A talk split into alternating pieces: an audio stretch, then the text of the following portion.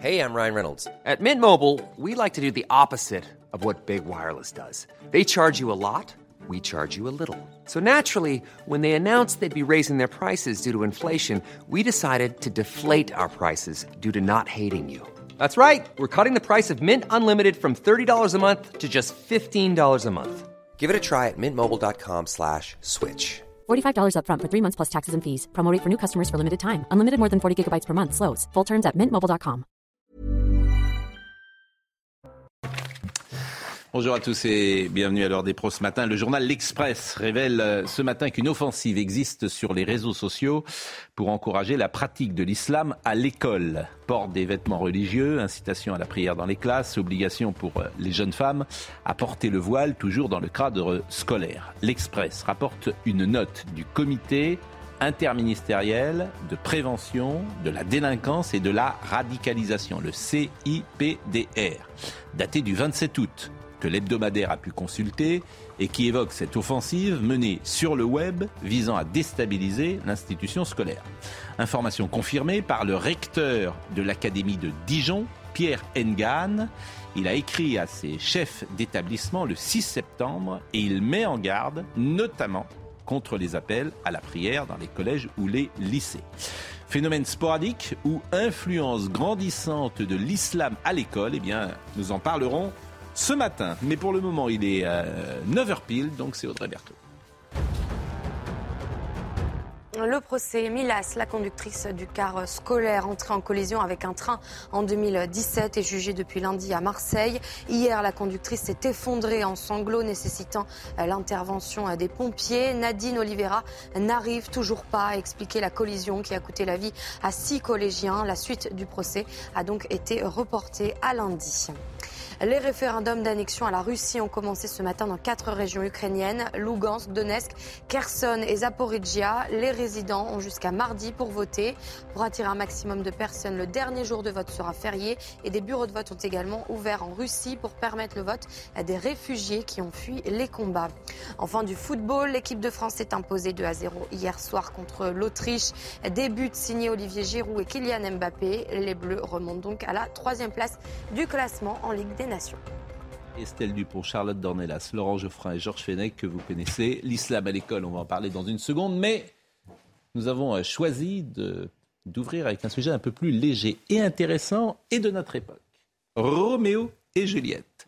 Roméo sans Juliette, devrais-je dire, puisque c'est le ballet de Benjamin Millepied. Après deux reports pour cause de Covid, Benjamin Millepied présente sa vision du ballet Roméo et Juliette avec sa compagnie de Los Angeles. Euh, il l'inscrit dans l'époque sur la musique de Prokofiev en transcendant les genres et en utilisant euh, notamment la vidéo. Hier, et on va voir un sujet dans quelques secondes, Roméo est incarné par un danseur noir et on cherche Juliette des yeux lorsque finalement entre un jeune barbu qui est joué par euh, Mario Gonzalez et deux danseuses. Ça finit par nous éclairer. Le couple d'amoureux maudits est incarné par deux hommes. C'est donc Roméo sans Juliette. C'est une vous pourrez vous sourire. Parce que c'est drôle. Oui, bien sûr, c'est drôle. Euh, le ballet va se jouer jusqu'au 25 septembre 2022. Je voulais euh, qu'on voit ce sujet et les réactions, je trouve très intéressantes, les réactions des spectateurs. Déçus et surpris par cette version revisitée de Roméo et Juliette, certains spectateurs ont quitté la salle plus tôt que prévu. Une horreur. Vous saviez que Juliette est, une- est un homme? Moi, je ne savais pas. Le chorégraphe Benjamin Millepied a voulu casser les codes avec une création originale, mais l'œuvre n'est pas au goût de tous. Très mitigé, on s'attendait pas à ça en fait, euh, en regardant l'affiche tout simplement. Ouais, en fait sur l'affiche il y avait un homme et une femme et du coup on était un peu surprise que ce soit deux hommes mais bon euh, Pourquoi pas? voilà. C'était original. D'autres en revanche ont salué la créativité du chorégraphe français et le talent de ses danseurs originaires de Los Angeles. Ah ben nous on est très contents. On a adoré. C'était génial, très original. On a mis du temps, mais au final, après, on identifie et, euh, et c'est très original. Et l'interprétation, enfin, le- tout l'univers, en fait, est complètement différent de ce qu'on attend. Benjamin Millepied et sa troupe se produisent à la scène musicale jusqu'à dimanche. Ils présenteront une nouvelle création en octobre prochain au Théâtre du Châtelet à Paris. Benjamin Millepied est un chorégraphe qui a un immense talent et le spectacle est une vraie réussite. Mais ce qui est intéressant, je trouve, dans les réactions euh, des euh, spectateurs, et souvent je, vous donne euh, ma lecture de, la société, c'est générationnel. C'est-à-dire que vous avez vu ces deux dames qui sortent, qui ont passé 60 ans, je pense, et qui disent Ah, c'est une horreur. Et puis vous avez vu ces jeunes qui disent Ah, c'était très intéressant, etc. Et on voit bien que sur la société, cette lecture générationnelle, elle est décisive. Oui. Oui, c'est vrai. Oui, j'ai remarqué aussi. hein. Mais bon, oui. c'est un spectacle qui a déjà été donné à- aux Nuits de Fourvière de Lyon, qui a eu un gros succès. Euh, moi, je, je- je pense qu'il faut, euh, faut respecter la création artistique. C'est pas une, c'est pas une dénaturation, à mon avis. hein. Non, ben, on peut avoir des avis opposés. C'est une relecture, une revisitation par un artiste euh, contemporain aujourd'hui. Ah, C'est pas le Roméo et Juliette de, de Shakespeare, Non, mais, mais c'est- en, en soi, de, que deux familles s'opposent. vivre la création artistique. Mais oui, oui, tout le monde s'accorde pour dire que c'est un. Dans ces cas-là, qu'ils disent qu'ils s'inspirent. Mais c'est voilà, il c'est s'inspire, cette il n'a mode de la dit- déconstruction. Je pense pas que. Euh, voilà, où il est important que surtout euh, on ne distingue plus les genres ni les générations parce que sinon, euh, euh, Est-ce que sinon on est c'est une œuvre C'est militante pas la première fois qu'on réinterprète Roméo et Juliette. Quand on a fait West Side Story, c'était pas du tout le, le cadre d'origine, ni les personnages, ni les. C'était la même histoire, mais c'était West Side Story. Non, mais à New il faut York. arrêter de se cacher derrière son titre. Non, On comprend très très bien oui. le message euh, qui est euh, Ah bah oui, c'est le évidemment message du euh, metteur en scène, d'aller oui. dans le sens euh, de la confusion des genres. euh, Mais pourquoi vous dites la confusion Pas une confusion. C'est pas une confusion, c'est en fait euh, que euh, ce soit deux hommes ou un homme et une Non, femme bah, ne change rien à l'opposition de deux familles Bien qui ne s'aiment pas à la- avec un amour Bien au centre. entendu, et j'irai même plus loin, ça ne change rien à la confusion parfois des sentiments, la difficulté de l'état amoureux. Mm. En revanche, euh, jusqu'à nouvel ordre, un homme n'est pas une femme et ça n'est pas Mm. interchangeable. Mm. Mais personne ne dit pas ce le contraire. pièce, euh. Bah si, C'est vraiment le message. Ah, si on dit pourquoi, Charlotte c'est deux hommes. C'est-à-dire qu'il il, il ne choisit pas, parce que moi, la liberté de création, j'ai aucun problème, mais qui crée quelque, quelque Bah chose voilà. d'autre. quoi. Mm. Un homme n'est pas pas. une femme, et là, Mm. c'est exactement le message qu'il donne. Ça revient au même, et d'ailleurs, c'est exactement ce que vous venez de dire. opinion. Ça revient au même, et ça ne change rien. Non, je, mais je dis ça ne change rien au conflit de deux familles qui peuvent s'opposer parce qu'elles ne s'aiment pas, alors que leurs deux, leurs deux enfants s'aiment. C'est ça l'histoire de Roméo et problème, Il y a Juliette. une volonté précisément de reprendre ces œuvres-là et de les remettre au goût du jour via, en effet, la- alors c'est euh, la confusion des genres, c'est la nouvelle, la nouvelle mode sur cette lecture non genrée euh, des personnages, et c'est la volonté est évidemment de reprendre ces œuvres et non pas d'en créer. Remarqué. Ah, c'est une de, de- comme on dit, de revisiter, pourquoi pas. Il ne faut pas être naïf, c'est de les déconstruire. C'est-à-dire que Mais pas- la pourquoi culture, déconstruire la culture, l'histoire, Mm. la mémoire n'est plus de sens à l'école. On leur enseigne le- l'idéologie LGBTQ. Je suis désolée, le sexe n'est pas une opinion, c'est un fait biologique.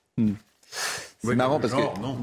Le genre est un fait biologique. on est petit garçon, on est petite Vous fille, réagissez comme on devient génération. homme, on devient c'est marrant femme. parce que sur, Vous Non mais ça Ça, s'appelle c'est- la loi de la biologie. Que des adolescents regrettent d'être nés filles ou d'être nés garçons, c'est une chose. Mm. Que les parents les accompagnent euh, pour accepter leur genre, c'est très bien. Qu'on érige en idéologie et en nouvelles normes une pathologie mentale qui est de se croire homme quand on est une fille ou l'inverse, ça n'est pas normal. et ça envahit la culture, Attendez, ça attendez, envahit ouais. l'école. C'est c'est pas échappé problématique. qu'on a une loi qui s'appelle le mariage pour tous. ou- Et alors? Mais quel Ça rapport? Ça n'a rien C'est à voir. Vous- D'abord, vous, dé- Bon. dé- vous mélangez là, les questions de genre et Ouais. l'homosexualité. Non, non, non, je mélange pas du tout. Bon, en tout cas, euh, ce qui c'est est amusant, c'est, Vous avez euh, aussi la possibilité d'avoir le spectacle avec deux femmes, pas uniquement avec deux Ah bon, hommes. bah alors ça va. C'est une Ah bah c'est bon, la parité est respectée alors. Enfin, ce qui est, ce qui est- ce qui est Ça marrant, c'est, c'est combien je, je suis moi très conservateur sur euh, les sujets de, société française, quoi, de société française, d'histoire française, de, de culture française, de, de, de- de- de- bon. autant sur tous ces sujets-là de Oui. société, je suis extrêmement, je suis plus proche mais de Laurent Geoffrin, par exemple, que de. Bah, donc, vous remar- alors pardonnez-moi, Oui. mais sur ce plateau, vous remarquerez que les générations sont un peu renversées. Hmm. Oui, Oui, c'est ça, c'est ce que je disais. oui, finalement- mais non, mais euh, je- moi, au fond, je trouve ça bien. Voilà. Ah oui mais Bah, je bien, trouve Vous ça trouvez ça bien qu'un homme et une femme se soient interchangeables Mais c'est pas du tout ce qu'est ça. Ah bon je, je- je trouve intéressant de revisiter cette histoire pour les raisons que j'ai dites, qui ne change rien à deux familles qui s'opposent avec au centre deux enfants qui s'aiment. Et que ce soit deux hommes ou un homme et une femme, effectivement, ça Ah, ne change rien, me semble-t-il. Mais bon, c'est tout ce que je veux dire. Et puis, euh, je trouve que le spectacle est réussi. Que Quand on distingue sexe et genre, on distingue la biologie et la culture. C'est ça. C'est Mm. qu'il y a dans le statut des femmes quelque chose de, de culturel, pas seulement biologique. C'est pas la biologie Bah non, qui commande tout. Qui commande tout le- Bon. ce que font et ce que sont les femmes. C'est au nom de la biologie qu'on a justifié le, le- le rôle second de la femme. Donc Non, non, méfiez-vous de la absolument biologie. pas. Comment ça, Absolument, absolument, c'est absolument Mais si, pas au nom de la biologie. Mais, si, c'est la excuse. biologie donne On dit la nature fait que les femmes ont un rôle second. Ça a été comme ça pendant des millénaires. Donc maintenant, c'est en train Ah, de des changer. millénaires, des millénaires et des millénaires. Et d'ailleurs, Bon. on vit dans un village au fin fond du Pakistan, quoi. On- Nous, on peut à peine ouvrir la bouche, on doit vous demander l'autorisation avant. Moi, j'ai jamais vécu dans ce monde-là, en fait.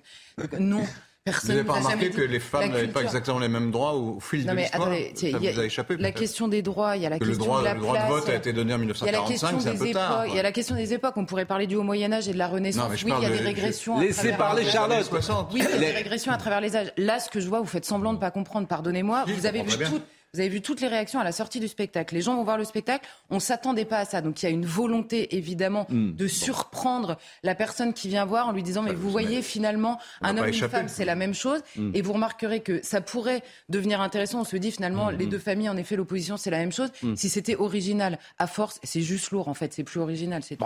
Écoutez, voilà ce qu'on pouvait dire euh, sur euh, ce sujet. Et euh, passons donc euh, à cette révélation du journal L'Express.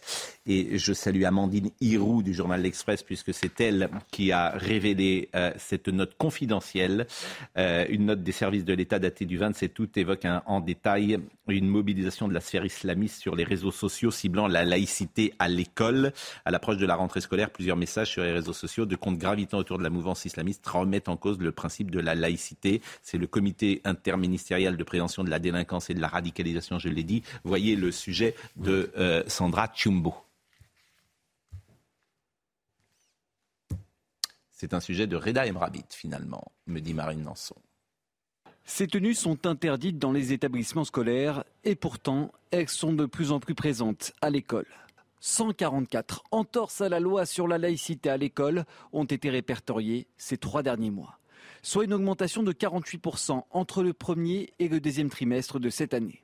Et l'écrasante majorité de ces entorses à la loi concerne les tenues islamiques, avec des jeunes influencés par les réseaux sociaux. Les causes immédiates, c'est par exemple les nouveaux imams et les nouveaux hajj, c'est-à-dire les jeunes qui sont allés à, à la Mecque 2.0. Vous verriez sur TikTok euh, l'audience incroyable de certains de ces petits barbus euh, et de ces euh, filles voilées qui euh, font euh, du prosélytisme actif et qui sont devant la vraie retraditionnalisation. Et les tenues islamiques ne sont pas les seuls problèmes à l'école. Il faut y ajouter tous les incidents liés à la laïcité, tous les incidents euh, liés à la contestation des enseignements et les- tout ce qu'on appelle les signaux faibles. Des, des- des garçons et des filles qui ne veulent plus euh, s'asseoir ensemble sur le fil mixité, euh, voilà. Concernant les tenues islamiques, des phénomènes ont été constatés dans plusieurs régions de France, notamment à cause de la méconnaissance des élèves concernant la loi sur la laïcité de 2004. Je voulais vous montrer euh, d'abord le, le factuel de cette note confidentielle, mais vous avez vu ce sujet que nous avions passé euh, déjà euh, en fin de saison dernière, qui soulignait déjà euh, les manquements euh, à euh, la laïcité dans l'école. Vous l'aurez compris avec Reda Emrabit. On va être avec Brigueli euh, dans, dans une seconde. Ce qui est intéressant que dans cette note, c'est que la note donc évoque l'émergence d'une possible nouvelle tendance à ce stade encore marginal, est-il écrit, mais prise très au sérieux par le CIPDR, le chantage à la photo via la plateforme Snapchat. Dans certains lycées, des jeunes femmes dévoilées qui portent le voile à l'extérieur de l'établissement sont photographiées dans le but d'exercice sur elles d'une pression ultérieure. Je précise que c'est une note des services généraux de l'État. Ce n'est pas une enquête journalistique que je vous dis ça. En toile de fond, tous ces messages, une remise en cause donc de la loi de 2004 et euh, la note euh, pointe également le collectif contre l'islamophobie en Europe, le CCIE, qui a remplacé le collectif contre l'islamophobie en France après la dissolution de cette dernière. C'est-à-dire qu'on dissout le euh, CCIF et il est remplacé immédiatement par le CCIE. Vous voyez ce que je veux dire? C'est ça la réalité de ce pays. Le CCIE multiplie ces derniers mois ses appels à témoigner de situations qualifiées d'islamophobes, notamment lorsque des jeunes filles se voient refuser l'accès à leur établissement scolaire en raison du port de voile. Ces accusations trouveraient des relais de plus en plus croissants auprès du personnel des établissements scolaires qui, anonymement, remettent en question la neutralité religieuse à l'école, etc., etc. Et j'ai cité tout à l'heure le recteur de l'Académie de Dijon qui a écrit le 6 septembre une note pour euh, ses directeurs euh, d'établissement. Alors on est avec Monsieur Briguelli que vous connaissez. Euh, commentaire peut-être sur ce phénomène, c'est la question que je posais. Est-ce un phénomène sporadique Ou est-ce une influence grandissante de l'islam à l'école? Bonjour Pascal. Bonjour, et je rappelle que vous avez été prof longtemps au, au lycée Thiers de Marseille, que vous êtes aujourd'hui en retraite. Euh, c'est une vague de fond qui a commencé en fait en 2011 au lycée Blanqui à Saint-Ouen. Euh, vous dire à quel point ça n'a rien à voir avec l'actualité présente. Ce sont des petits pas qui deviennent des grands pas petit à petit. En 2011, euh, les quelques lycéennes qui arrivaient avec ces tenues islamiques ont été soutenues par euh, Abdelhakim Sefrewi. Je ne sais pas si ça vous dit quelque chose. C'était l'homme qui était venu faire un scandale au collège de euh, où enseignait Samuel Paty euh, et qui est actuellement en prison pour euh, complicité de meurtre. Vous voyez, euh, il s'agit vraiment de l'islam le plus fondamentaliste, le plus borné que l'on puisse imaginer. Euh, je dois dire très franchement que dans le contexte actuel, quand on a des jeunes filles qui sont tuées en Iran parce qu'elles protestent contre le port du voile, qu'il y en a une qui a été battue à mort par les gardiens de la République islamique, euh, etc. C'est honteux, absolument honteux, c'est répugnant même de voir des jeunes filles qui s'affichent avec des tenues au nom de leur liberté cultuelle, comme elles disent. Parce que selon elles, c'est de la culture, ce n'est pas du culte. Alors c'est un genre d'hypocrisie sur lesquels s'appuient tous les réseaux islamistes depuis des années. euh, pour dire mais non, nous, avons des lieux de culture, pas du lieu de culte. Il faut impérativement sévir. Et d'ailleurs, le ministère, malgré euh, la façon dont Papendia lui-même a dit oui, mais c'est quelques cas sur 60 000 établissements, euh, etc. Mais le ministère a émis une note euh, très nette que vous évoquiez là à l'instant sur le fait qu'il n'y a pas de demi-mesure. Il y a une loi de 2004 et je dois dire très franchement que je connais quelques enseignants, en particulier du syndicat Sud, qui militent pour l'abrogation de cette loi de 2004. Euh, dans un monde bien fait, il serait révoqué. Ben, merci euh, de cette euh, analyse. Euh, Papendia, qui effectivement avait été interrogé le 4 septembre, et il avait affirmé qu'il se garderait bien de généraliser ces phénomènes. Euh, c'est vrai que peut-être euh, ne prend-il pas la mesure de ce qui peut se passer? Commentaire autour euh, de. Moi, je pense qu'il faut être intransigeant sur ces questions et que l'école est laïque. Donc, euh, la religion n'a n'a rien à faire dans, les, dans la définition des programmes ou de la pédagogie. Voilà ma position. Que moi, il y a un autre euh, facteur qui m'inquiète, au-delà de cette influence extérieure qui peut pénétrer dans ce qu'est le sanctuaire, normalement, l'école, c'est que les élèves eux-mêmes, souvenez-vous, on a eu des sondages il y a quelques années, il y a quelques mois, euh, où euh, les, les- les jeunes élèves d'aujourd'hui ne comprennent pas cette loi de laïcité et ne verraient aucun expliquer. inconvénient à ce que des lycéennes, des collégiennes viennent voiler. C'est ça, c'est le phénomène de société, plus que la loi, je dirais, qui est attaquée de toutes parts et qu'il faut préserver, bien entendu. Avec, vous avez raison, avec la plus grande fermeté, c'est que fondamentalement, les jeunes d'aujourd'hui ne comprennent plus euh, l'utilité Parce que vous de- avez une de culture nouvelle, des pratiques nouvelles. Et euh, moi, j'ai Ouais. souvent parlé du sport euh, ici. Et euh, parce que le sport, il y a beaucoup de jeunes musulmans qui pratiquent du sport. Ils sont souvent d'ailleurs majoritaires, notamment dans les clubs de football. Donc vous avez une culture nouvelle dans les clubs de football, des pratiques nouvelles, un rapport au monde qui peut être nouvelle, tel point qui peut être nouveau. On leur fait signer aujourd'hui des chartes de clubs de foot, notamment. Bien sûr. De la laïcité pour pouvoir percevoir des subventions. Bien sûr, bien sûr. Mais je, mais je pense que l'erreur et la naïveté, c'est de penser qu'on pourra euh, euh, lutter contre ça avec la notion de laïcité. On voit bien Mm. qu'elle est trop faible, la notion de laïcité. Là, il s'agit, il s'agit tout simplement de la République. C'est-à-dire que ce sont des jeunes qui sont dans l'islam politique, qui veulent euh, euh, que les lois de la République soient inférieures aux lois de la Mm. charia. Et quand on leur brandit euh, le mot vide et le mot valise Mm. de laïcité, ça ne peut pas fonctionner. Mais je suis même pas c'est sûr que ce soit des le statut scolaire dans matière religieuse. Je suis même pas sûr que ce soit des militants politiques. C'est une autre culture. Oui, mais C'est- C'est pas des gens qui sont militants. Vous savez, moi, je connais beaucoup de jeunes euh, euh, footballeurs. euh, ils, sont pas militants. C'est un rapport à la vie qui est différent C'est pour une eux. et- anthropologie Voilà. qui n'est pas compatible avec les Oui, mais c'est- République. ils ont été élevés dans, avec d'autres valeurs, d'autres cultures et d'autres influences. Non, et aujourd'hui, c'est pour eux, leur, euh, c'est normal d'être comme ça. Vous voyez ce que je veux dire Il n'y a pas de militantisme forcément là-dedans. Je voudrais qu'on écoute simplement Papendiaï, parce qu'il y a deux sons de Papendiaï quand même qui doivent faire réfléchir sur euh, qui est cet homme. Qui est cet homme? Parce qu'il est ministre de l'Éducation nationale. Moi, il y en a un euh, récent, euh, en Virginie. Euh, il est allé en Virginie pour euh, dire que la France est raciste qui est quand même très très étrange comme position. Et puis après, je vous montrerai ce qu'il avait dit euh, dans un document euh, d'archives euh, sur les minorités. Et à l'aune de ces deux documents, peut-être on peut comprendre ce qui se passe aujourd'hui.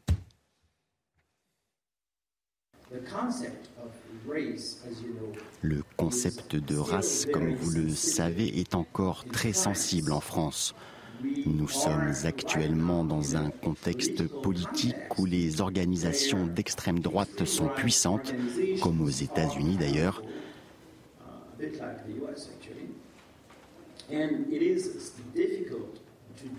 Et il est très difficile d'aborder les questions ethno-raciales de manière nuancée et complexe. Et je peux vous parler du prix à payer si vous osez parler de ces inégalités ethno-raciales.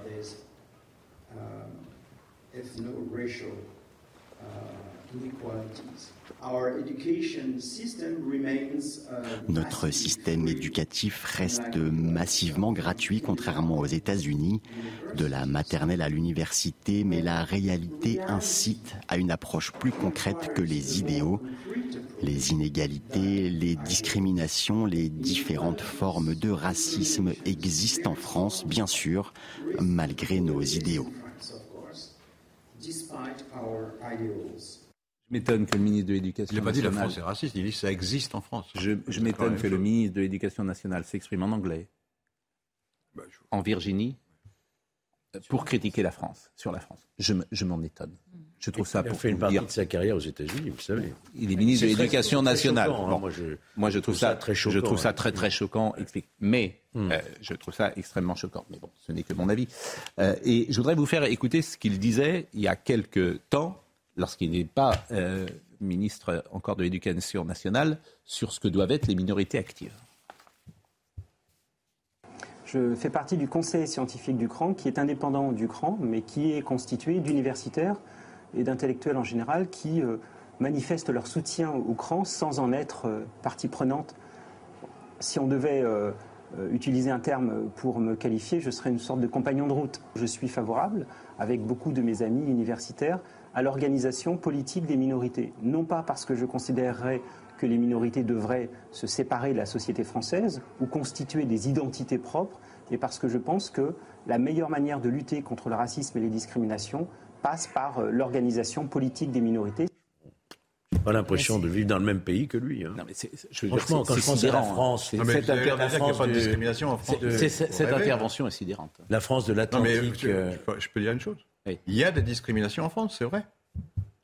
Sur le logement, sur le travail, pas de regardez les. systémique en France. Je dis pas, j'ai pas dit systémique, j'ai dit qu'il y avait des discriminations. Regardez un petit peu la carte de la. France, de l'Atlantique au Pacifique, avec les Antilles, la Réunion, etc. Vous avez le sentiment qu'il y a mais du ça n'empêche pas qu'il puisse y avoir des discriminations. Mais il peut y avoir discrimination. Il mais y a ça, des discriminations. Oui, mais le problème vient de là. Mais on n'est pas aux Il États-Unis. n'aurait pas, il n'y aurait pas de Il problème. a une vision américaine. Il y a Charlotte Dornelas.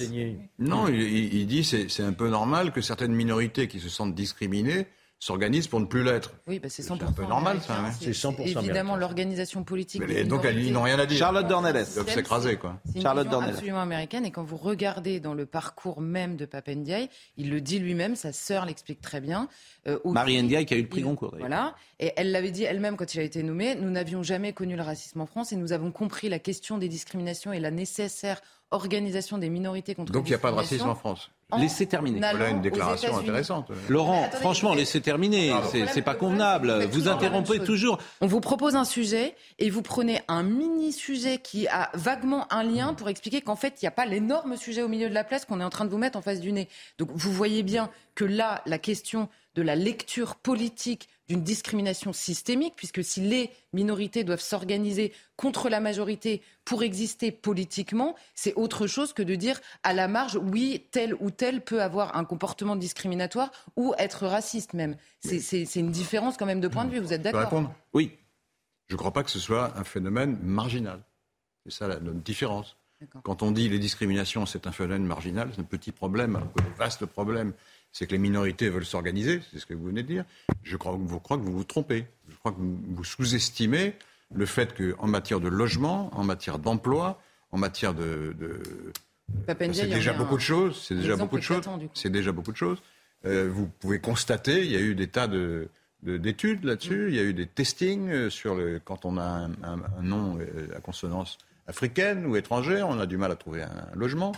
Et, et c'est fréquent. C'est, La pause. Je dis pas que Oui, c'est systémique, mais c'est fréquent. La pause. C'est pas le C'est problème pas, pas marginal et donc c'est normal que les gens. Malheureusement, c'est je crois normal que les gens crois. Comment? Je crois que c'est pas le problème de Papendaï. Mais on va en parler, on va en parler après la pause. Non, On va en non. parler C'est pas après. qui pose. Non, mais c'est un masque. C'est pas le problème qui pose, mais, vous- mais c'est. Mais si, c'est le problème qui pose. Non, Qu'est-ce que c'est le problème qui pose absolument pas le problème. On va vous répondre. Il n'y a pas de problème, il n'y a pas de racisme. Non, mais comme vous parlez, on peut pas vous dire ce qu'on pense. Manifestement, manifestement, ce pays qu'il critique a permis à Papendiaï d'être ministre de l'Éducation nationale et à sa sœur d'être pris Tant grand. mieux. Ça s'appelle Voilà. l'égalité des chances. Voilà. Donc, et pourquoi? Parce que l'un et l'autre ont du talent simplement et de la qualité. Voilà.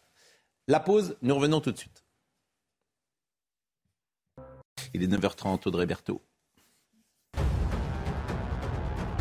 L'épidémie de Covid repart euh, à la hausse. On va voir ensemble les derniers chiffres de Santé euh, publique France. Plus de 38 000 nouveaux cas ont été euh, recensés ces dernières 24 heures. Le taux de reproduction est de 1,4, ce qui veut dire qu'une personne malade en contamine plus d'une autre. Et enfin, le taux d'incidence est de euh, 30 308 contaminés sur 100 000 habitants. En Iran, les protestations continuent après la mort d'une jeune femme arrêtée par la police des mœurs. Au moins 17 personnes sont décédées selon un bilan d'un média d'État. Les autorités ont décidé de bloquer l'accès à certains réseaux sociaux. Euh, Le décès de la jeune femme de 22 ans a suscité une vague de colère en Iran depuis plusieurs jours. Enfin, l'ouragan de catégorie 4 Fiona est attendu aux Bermudes aujourd'hui. Les 64 000 habitants de ce territoire britannique se sont réfugiés chez eux hier soir. Euh, L'ouragan devrait apporter de la pluie et provoquer une montée du niveau des eaux avec de grandes vagues destructrices selon les prévisions météorologiques. La laïcité à l'école euh, mise à mal euh, avec euh, cette note qu'a révélée le journal L'Express, une note des services de l'É- de de l'État datée du 27 août évoquant en détail une mobilisation de la sphère islamiste sur les réseaux sociaux ciblant la laïcité à l'école. Et puis nous avions dévié sur le rôle du ministre de l'Éducation nationale qui ne prend pas la mesure de ce qui se passe, qui euh, évidemment intervient peu euh, et, et- et qui euh, explique que c'est tout à fait marginal. Si vous avez une conclusion à faire sur ces sujets ou pas, et sur sa position ou pas par rapport à ce que nous disions en première partie. C'est pas marginal, il a tort. Comment? C'est pas marginal, il y a eu des bouquins. il y a eu- Non, je dis pas il que c'est marginal, il pense que c'est Oui. marginal. Non, mais il a tort. Oui. Vous me demandez. Oui, J'en pense, mais je pense qu'il a tort. oui, vous pensez qu'il a tort. oui. Non, mais cela dit, en fait, même si c'est. Parce que même dans le, le document en question, ils disent que c'est assez euh, euh, sporadique. Enfin, je ne sais plus Ouais. quel est le mot qu'ils utilisent. Mais ce qui est sûr, c'est que c'est croissant. Donc ça doit nous inquiéter avant que ce soit majoritaire, tant qu'à faire. Euh, c'est la première chose. Et la deuxième chose, c'est que moi, dans le. Il ne faut le- pas généraliser, a-t-il dit. Non, mais sans généraliser, il peut se préoccuper d'un- d'une chose qui n'est pas encore généralisée. Il je ne sais pas, c'est un peu Il absurde. y a eu une comme- enquête au- auprès des professeurs où euh, bon, 25%, euh, enfin 40% avaient eu des, des problèmes de, sur le programme, sur le Bien sûr. faire le programme bien sur tel ou tel sujet. Non, mais là- là, c'est Et une- 25% ré- des problèmes réguliers. 25%. Bien sûr, bien sûr, bien sûr. Mais, mais il suffit de parler avec Yanis Roder. En fait, c'est voilà, c'est- on est dans le déni là aussi. Hmm. Le problème, c'est que dans tous ces sujets-là, on est dans le déni. Ça n'existe pas. Mais Monsieur Papendia, la première chose qu'il dit, faut pas généraliser. Mais comme lui met ses enfants à l'école alsacienne, évidemment, il ne s'en rend pas compte de la même manière. Le rapport, le livre. Qu'est-ce que vous voulez que je dise Oui, ou alors il met ses enfants parce qu'il s'en rend très bien compte. Oui, le livre voilà, de 15 ans, 2001, même. 15 ans, il fallait- Oui, il a 15 ans ce livre. Mais bien sûr. Déjà, il mettait le point. Plus le même, doigt là. Non, mais ce sont les tenants d'une idéologie multiculturaliste et progressiste où, en sûr. fait, euh, on est finalement dans une société victimaire où c'est toujours, toujours la revendication de minorité qui doit prendre Mm. le dessus sur l'unité du groupe. Et ça pose un problème. Mais en, en plus, sur la, sur la question de la différence entre culture et culte, parce qu'il disait, dans le- alors je crois que c'était dans le reportage, ils prennent les- le prétexte de la culture pour pas aller sur le culte. Mais prenons-les au sérieux, c'est évidemment une question culturelle. Le problème, c'est que si vous renoncez à assimiler à une culture commune tous les petits Français, quels qu'ils soient, tous les enfants qui viennent à l'école, à les assimiler tous ensemble à une même culture, certaines cultures extrêmement fortes et revendiquées vont conquérir. Et là, on comprend que c'est pas simplement une question de j'ai été élevé comme ça, donc sur tel sujet, je réagis. C'est une offensive, non pas de, de partition ou de séparatisme, mais de conquête de l'école.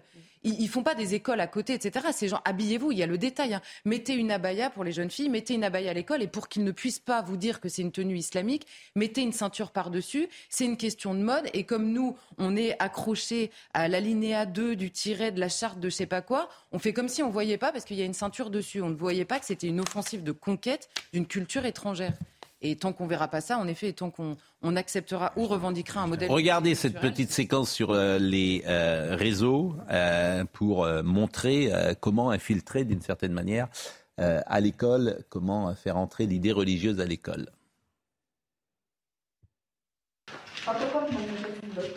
Islamique. Va falloir que tu te changes. Quoi? Mais elle sait pas que je suis abonnée à Dress. Salam alaikum les filles, j'espère que vous allez bien. Aujourd'hui, KVN Dress vous propose une abaya très spéciale. Celle-ci est super pratique pour les étudiantes, les étudiantes en lycée, collège ou école, parce qu'elle est rétractable. Comme vous pouvez le voir, c'est une abaya à double tissu qui peut se transformer en tunique. Il suffit juste de rentrer la première couche dans votre bas et c'est fini. Bye bye les surveillants islamophobes. Bye bye les surveillants islamophobes. Bon, voilà ce qui circule. C'est des compagnies islamistes, on les oui, on connaît. Voilà ce qui ça, circule. hein, le- bon, le, le rapport. C'est pour ça que c'était intéressant d'en parler. Et euh, Je crois qu'il y a une offensive, euh, c'est pas encore la conquête, faut peut-être pas exagérer quand même. Oui, bah, C'est une offensive de pas conquête. conquis. bah, écoutez, en tout cas, le. Une conquête, elle commence. Hein. Une offensive, c'est déjà le début. Ouais, ouais, Vous savez, quand l'argent- Bon, avançons. Quand l'Union européenne finance des, des- des- des campagnes pour le hijab, je pense qu'on est au-delà de, de l'offensive. La culturelle. France insoumise. La France insoumise, évidemment, comme vous le savez, interrogé sur euh, ses tweets euh, hier. euh, Jean-Luc Mélenchon a réagi, bien sûr. Mais avant cela, écoutez, euh, on- écoutons M. Bompard, qui était ce matin euh, l'invité de Laurence Ferrari et qui a réagi sur l'affaire Katnas. Le mouvement que je représente ici a pris une décision qu'aucun autre mouvement politique n'a prise. C'est-à-dire que son coordinateur a été l'objet d'accusations et euh, la décision a été prise qu'il se mette en retrait de sa fonction. C'est une décision forte, c'est un signal important qui a été euh, envoyé. Il me semble que c'est un signal qui correspond à euh, la réalité des faits qui lui sont reprochés.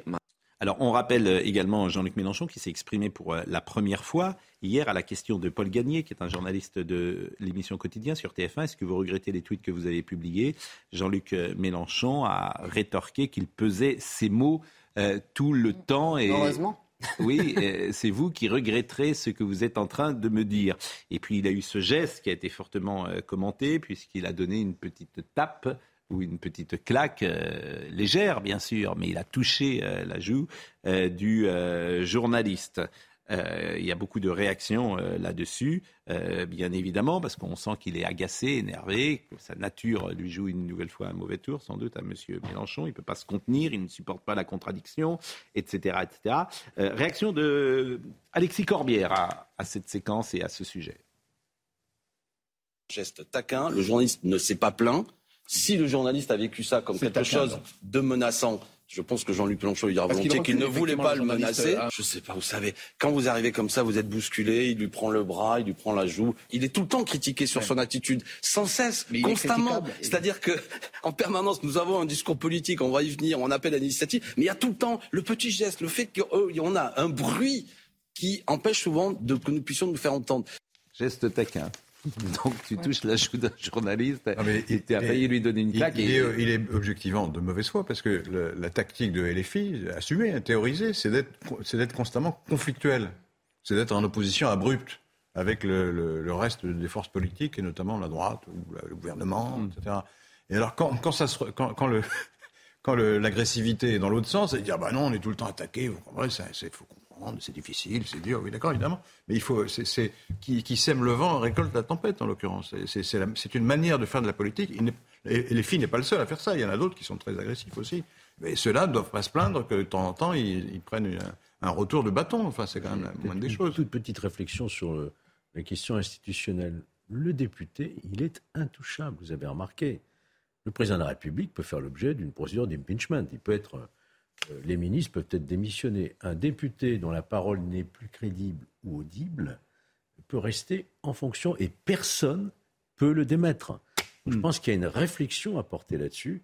Est-ce qu'on ne devrait pas aller vers un système où l'Assemblée nationale elle-même puisse décider, non pas laisser à l'intéressé. Là, on était sur Jean-Luc Mélenchon. Mais... Oui, mais ça me paraît encore plus important de se poser la question. Bon, Jean-Luc Mélenchon, euh, bon, on a tout dit, je crois. Oui, bah, il y a eu des réactions hier. Euh, je pèse mes mots à chaque fois, à mon avis, au tribunal, il va regretter cette phrase. C'est lui qui va la regretter. hein. oui. Bah, Parce qu'à chaque fois, et parce que on Oui. sait que c'est un homme qui s'emporte en permanence, qui, qui je pèse mes mots, bien sûr. Mais je pèse mes mots à chaque fois. Alors ça, franchement. C'est pour ça que les policiers, d'ailleurs, hier, j'ai vu un tweet passer, vont disent, disent qu'ils se serviront de cette déclaration Je pèse mes mots, puisqu'il avait dit dans son Bah tweet. La police tue, etc. Donc il pourrait être effectivement condamné. Vous avez parfaitement raison euh, de le souligner. On peut écouter euh, Olivier Faure, qui, euh, monsieur, moins de 2%, hein, le PS, je le rappelle, Olivier Faure, mais bon, qui est à l'origine de la, de la NUPS, qui, lui, a défendu, si tant est qu'on puisse défendre euh, cette séquence. Cette présomption n'est pas irréfragable. Ça veut dire qu'en fait, il y a des femmes qui peuvent mentir et qui peuvent ensuite être démenties par la justice. Mais le premier réflexe, Pardonnez-moi, mais là, croire. il a avoué. Donc, c'est pas croire ou ne pas croire. Il a admis qu'il Mais avait mis une gifle à sa Est-ce que vous connaissez le contexte dans lequel cette violence s'est exprimée? Moi, je condamne cette violence, évidemment. Je souhaite Il y, a, que... il y a des contextes qui la rendent plus acceptable? Mais je ne sais rien. Enfin, euh, sans doute avez-vous eu des gens autour de vous qui ont divorcé. Ça n'est Mmh. pas toujours très simple. Et euh, il y a parfois des échanges qui ne se font pas forcément uniquement euh, dans la bienveillance réciproque. Je ne sais rien de ce qui s'est passé. Bon. Non, mais c'est non, mais c'est très intéressant parce que bon, le, moi, le, le- le ton des, des questions des journalistes, vraiment, je peux plus. Quoi. Le procureur en chef, c'est insupportable. Mm. Au-delà de ça, on est en train de découvrir LFI, le PS, tous ces gens qui nous ont expliqué pendant des semaines que tout ça était un continuum de violence et que à partir du moment où vous disiez mademoiselle, vous étiez déjà quasiment en train de légitimer la culture du viol, parce que c'était leur discours ces dernières années. Et alors là, c'est les princes de la nuance. Ils sont en train de rétablir. On a entendu Manuel Bompard ce matin nous dire qu'une gifle, c'était pas un viol. Merci Manuel Bompard. Ça fait trois ans qu'on essaye de vous faire dire. Donc c'est, ils sont en train de tout découvrir, tout parce que ça les concerne directement et qu'ils sont en train de se rendre compte que les relations sont compliquées, que les, les, les hommes et les femmes c'est, c'est complexe, que les relations, que l'amitié est parfois quelque chose de euh, d'empêchant dans l'analyse politique.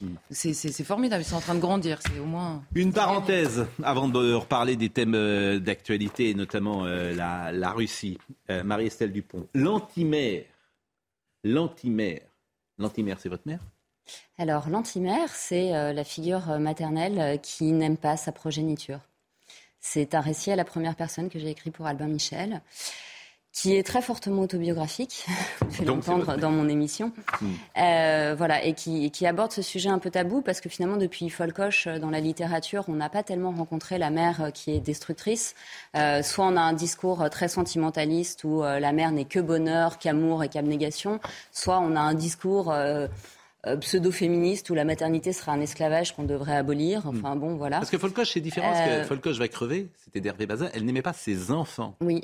Est-ce que là, Alors, là, la spécificité, euh, c'est que je lève un fille. tabou, je- je Voilà, lève La le mère n'aime pas sa fille. La mère est jalouse de sa fille. Je lève le tabou de la jalousie euh, que certaines mères peuvent avoir pour leur fille, mais le récit s'adresse Hmm. De aussi père aux hommes euh, qui ont vécu la jalousie de leur père, parce que j'en rencontre beaucoup euh, chez mes De père patients. pour leur fils. Voilà, Bien oui, sûr, tout à fait. plein de pères qui sont Comment le, le parent du même sexe peut ne pas supporter de laisser la place et voit son enfant comme un rival euh, et non pas euh, comme quelqu'un qu'il est chargé d'éduquer et d'élever. Bon, vivre sans avoir connu l'amour d'une mère, vivre en ne rencontrant chez sa génitrice que la persécution rend la confiance en soi et en la vie quasi inaccessible. Aux filles qui ont eu mon parcours, je veux dire que la honte et ce vêtement tissé par votre génitrice pour que vous n'osiez vivre même en son absence, un vêtement fait de ces mots qu'elle éructait, de ces regards qu'elle vomissait, de ces pensées qui vous souillaient, la culpabilité, ce poison pour lequel elle vous a gelé l'âme. Elle est, elle est vivante, votre mère? Oui. Mais vous avez des rapports avec elle? Alors j'ai choisi de ne plus en avoir le jour où j'ai compris qu'en fait, euh, en fait, ce qui nous piège, c'est toujours l'ego. Et parfois, l'ego, il est mal placé et il vous fait croire que si vous coupez les ponts avec quelqu'un de votre famille, vous êtes forcément déséquilibré, c'est forcément de votre faute. Mais en fait, parfois, on doit, euh, une, fille qui a été violée par son père, par exemple, elle doit couper les ponts parce que sinon c'est du masochisme et qu'évidemment, elle ne peut pas se reconstruire. Donc, euh, quand on passe sa vie à attendre l'amour de quelqu'un, bah, déjà, on ne vit pas. Donc, moi, j'ai passé 30 ans à attendre. Euh, et puis un jour, il faut accepter la réalité. C'est possible qu'une mère n'aime pas sa fille. Ça ne veut pas dire que moi, je ne peux pas m'aimer, que je ne peux pas aimer mes enfants et que je ne peux pas être aimée. Donc, euh, comme je n'ai pas envie de devenir euh, quelqu'un qui ressent de la haine, de la colère, de l'énervement, je préfère mettre de la distance. J'ai 12 ans, mon frère va se marier et ma mère m'emmène chez le coiffeur. Allez où Faut tout couper, ordonne-t-elle, métaphore de tous ces liens qu'elle fragmente pour mieux régner. Tout couper, 12 printemps, boule à zéro ou presque. C'est horrible. Franchement, c'est horrible. Pour que j'arrête de salir mes vêtements, les têtes d'oreiller et le plancher en perdant mes cheveux. Personne ne se demande au demeurant pourquoi je suis si souvent malade, pourquoi j'ai des cernes, pourquoi je perds mes cheveux, pourquoi je mange comme quatre et suis mec comme un clou. C'est que la perfusion commence à durer. En revanche, mes profs s'inquiètent, quelques figures bienveillantes, des mères, d'amis, des enseignants, mais en bon petit soldat, je les rassure. Mais votre père, il est où? Vous savez, mon père, il est de cette génération où on a fait croire aux hommes euh, à tort qu'ils n'étaient là que pour ramener de l'argent et qu'ils n'avaient pas partie euh, prenante dans l'éducation d'un enfant. Donc d'abord, il était très absent. Ensuite, euh, ensuite j'étais une fille, donc il avait été assez présent pour mes frères. Euh, qui étaient euh, nombreux, qui étaient, euh, qui étaient donc dans le livre, j'ai quatre frères. Dans le livre, je dis que nous, sommes cinq parce que j'ai mis des petits décalages pour préserver évidemment des reconnaissances physiques ou autres, pour protéger ma famille, puisque c'est pas un livre contre, c'est un livre pour alerter sur ce qui peut se passer dans une famille quand justement un père ne voit pas ce qui se passe. Quand un père est manipulé, quand un père est sous emprise, quand il laisse tous les pouvoirs à une femme sous prétexte que c'est la mère et qu'il pense qu'il est juste là pour ramener de l'argent, euh, alors qu'en réalité, euh, être je crois, un bon mari, un bon père, c'est aussi pouvoir poser une limite, mais comme une mère doit poser une limite à un père qui devient déviant. Je crois que mon père n'a pas vu, puisqu'il considérait que ma mère euh, était stressée. Je crois que quand on rase sa fille et qu'on l'enferme dans le noir, on a dépassé depuis longtemps le stade du stress. Euh, donc il n'a pas pu voir, il n'était pas outillé psychologiquement. Et je crois qu'il faut comprendre que l'emprise, euh, elle se met en place euh, sur un terrain d'ignorance aussi, et qu'on doit mettre les bons mots sur les choses et aider leur père à prendre pleinement leur place. Nous les femmes, nous les filles, on a besoin de vous les hommes, parce que c'est aussi vous qui venez trianguler, mettre une limite, mettre un frein à une fusion mortifère parfois entre une mère maltraitante et sa fille. le visage de elle, acide, ridé et terne, me revient en mémoire avec ce rire hystérique sur ses lèvres euh, souvent orange ou pourpre, pincé dans la dureté dès que la moquerie cynique s'éclipsait. J'ai perdu pendant des années le goût de la musique, j'ai cherché le silence, ne pas parler, ne pas pleurer, ne pas sursauter, ne pas bouger, seulement sourire, ne pas pleurer, seulement réconforter, ne pas manger, seulement nourrir, ne pas respirer. Vous savez, vous êtes pris dans une injonction paradoxale quand votre mère ne, ne, vous veut pas de bien. C'est-à-dire que vous n'avez pas le droit de rater, parce que sinon elle vous signifie que vous êtes une merde, mais vous n'avez pas le droit de réussir, parce que vous sentez confusément que si le téléphone sonne, que si vous brillez, que si on vous donne une place, elle va être jalouse. Et là, ça va être terrible parce que vous allez perdre son amour. Donc vous êtes coincé puisque vous pouvez ni réussir ni rater. Donc vous vous invisibilisez. Puis un jour, en fait, vous apercevez que c'est juste de la jalousie, qu'il y a des mères qui n'arrivent pas à accéder à l'amour maternel, que finalement aujourd'hui, je pense que la plus à plaindre, c'est elle, parce que moi, je suis maman. Et, euh, en fait, je me rends compte que l'amour d'un enfant pour sa mère est quasiment indestructible. Donc euh, mais elle-même, l'explication psychologique que vous avez, parce que vous êtes psychologue, elle-même reproduisait ce qu'elle avait vécu avec sa mère? Pas du tout. Euh, vous savez, je crois que si tous les enfants euh, maltraitants, euh, maltraités devenaient des enfants maltraitants, ce serait, ce serait simple. Pas du tout. Elle n'a pas vécu ça du tout, ma mère. Mais alors, c'est quoi? Mais je pense qu'il y, a des, il y, a, il y a des âmes plus sombres que d'autres, que le mal existe, que parfois il fait partie de la famille, et que et que finalement. Mais avec vos frères, elle était dans alors, ça? bah, je, mes frères, il y avait cette euh, différence de genre, de sexe, cette altérité que posait leur sexe de garçon, qui faisait aussi que mon père était beaucoup plus présent, donc mm. euh, ça, ça, mettait un frein. Euh, Vous êtes la seule fille, hein Je suis la seule fille. Maintenant, en fait, si vous voulez, ma mère, ma mère, comme beaucoup de mères, a cru que sa fille allait être un prolongement narcissique d'elle-même, en fait, et que ça allait être son trophée. Et puis, à partir du moment où la mère voit que l'enfant lui échappe, elle perd pied complètement et elle a besoin de rétablir oui, un contrôle. Oui, mais dès l'âge de 10 ans, même l'âge de 10 ans, 11 ans, euh, parce que là c'était euh, enfant. Et même, euh, et même avant, elle n'a pas toléré que je sois une fille en fait. Elle n'a pas toléré que je sois une fille.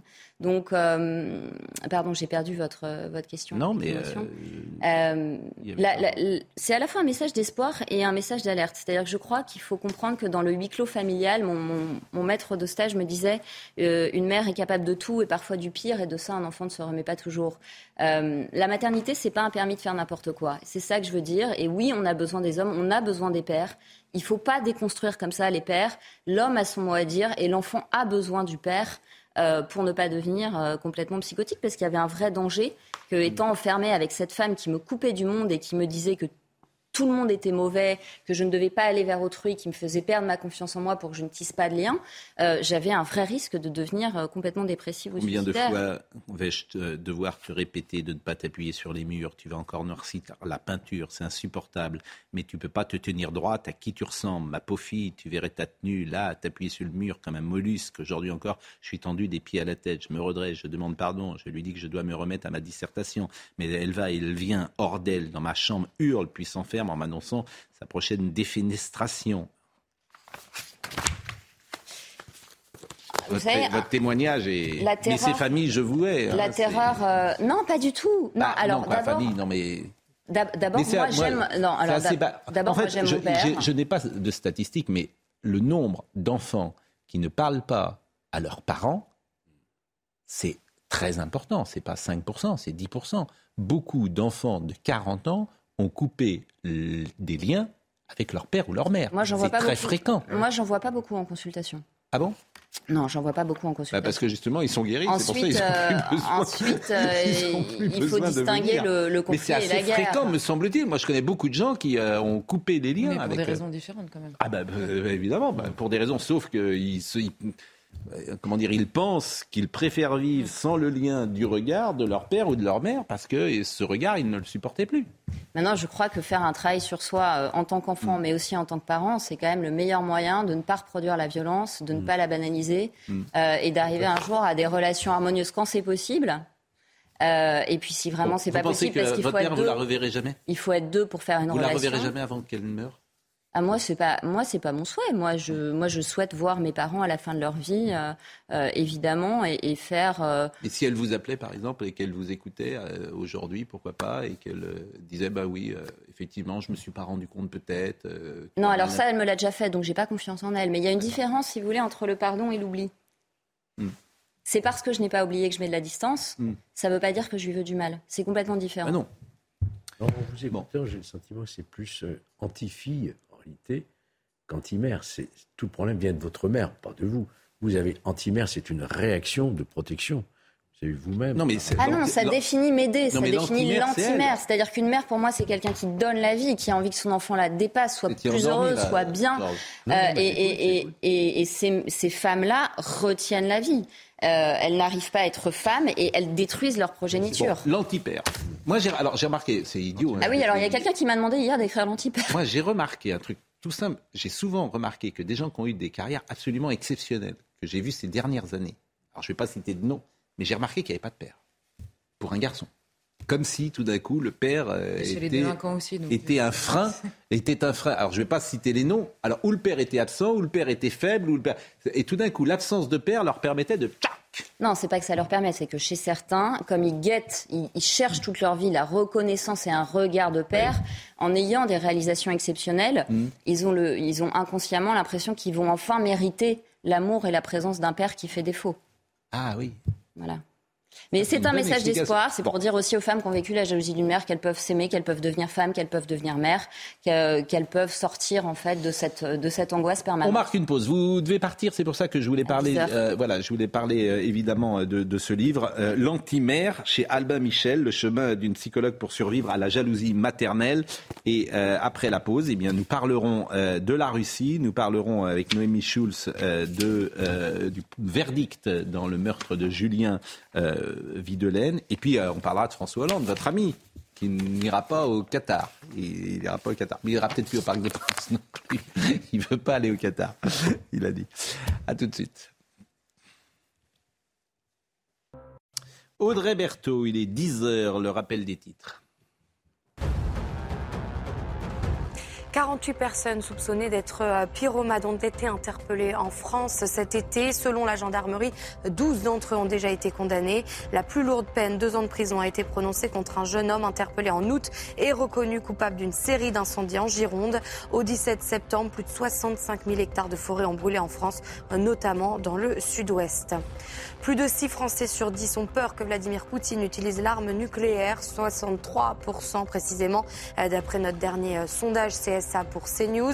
Les réponses varient en fonction du sexe, de l'âge, mais aussi de la proximité politique. À gauche, 70% répondent oui. À droite, ils sont 58%.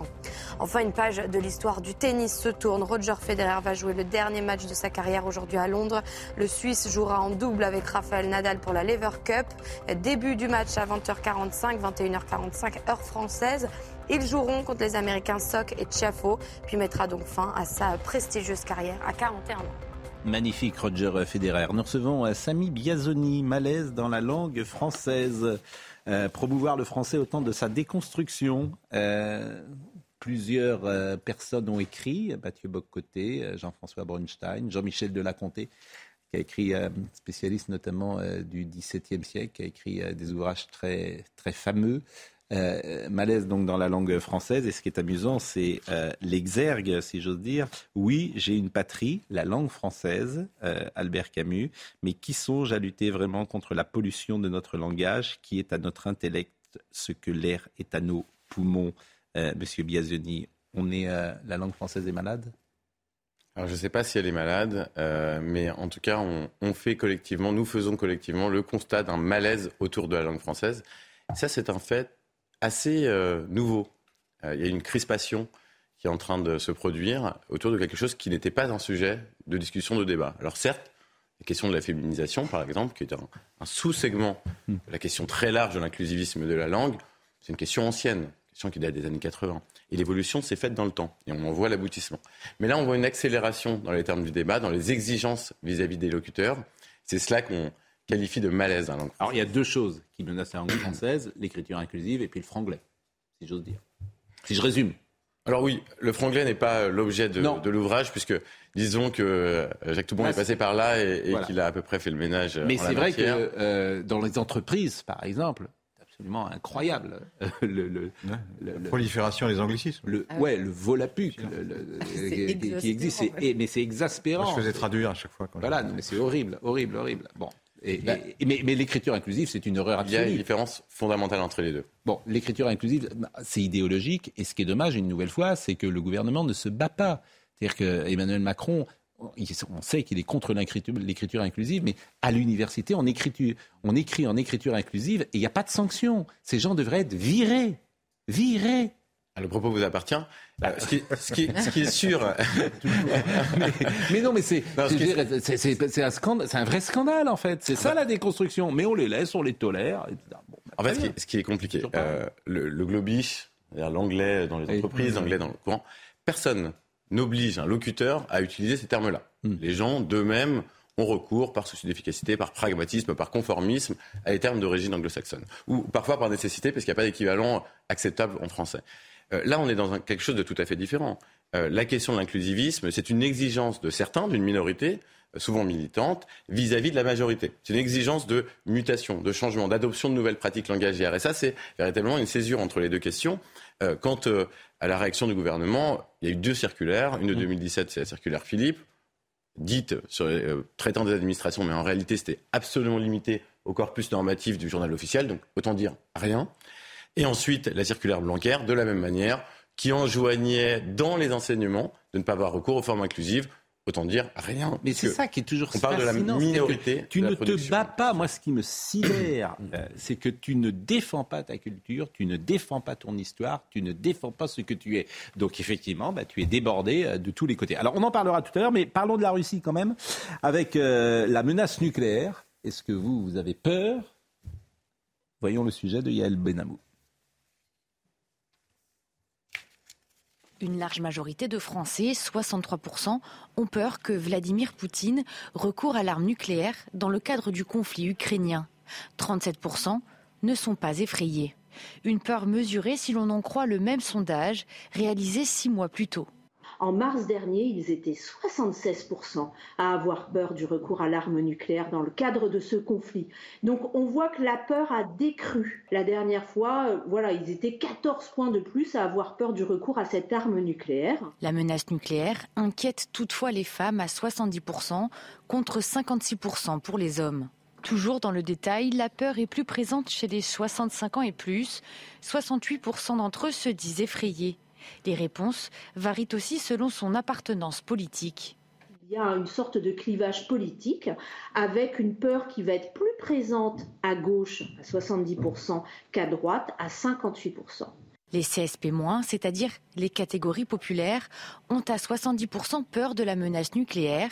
Les plus favorisés, les CSP+, semblent moins inquiets. Eux répondent oui à 62%. On va faire un sondage autour de cette table. Est-ce que vous avez peur de la menace nucléaire, Charlotte? Bah, De la menace nucléaire, oui. oui. oui. Hmm, bien sûr, c'est un peu idiot comme question. Est-ce qu'elle va être utilisée?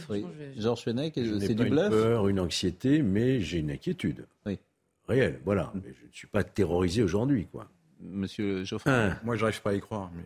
Hmm. Mais on n'arrive jamais à y croire, c'est les somnambules. Oui. Vous l'aviez lu, les somnambules Oui, mais les somnambules, ça, c'est l'utilisation d'un bouquin qui est formidable sur la 14 dans une situation qui est très différente quand même. Ah oui, mais il y a des parallèles.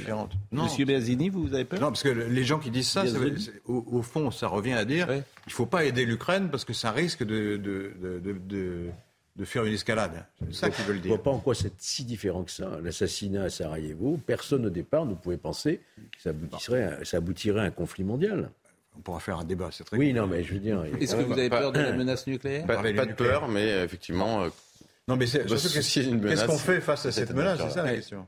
Le problème de la dissuasion nucléaire, c'est que euh, il faut euh, dire en face si vous utilisez l'arme nucléaire, mm. vous prenez un grand risque parce que vous allez vous-même recevoir une bombe, nucléaire. C'est ça qui empêche l'utilisation de l'arme nucléaire. si vous commencez à dire j'ai peur, si vous l'utilisez, bah, je ne sais pas très bien ce qu'on va faire, on est, ça, l'encourage. Vous voyez des images. On va vers l'utilisation dans ce cas-là. Vous voyez des images qu'on a vues ce matin avec Marine Lançon qui nous ont touchés pour le coup, c'est les combattants sibériens.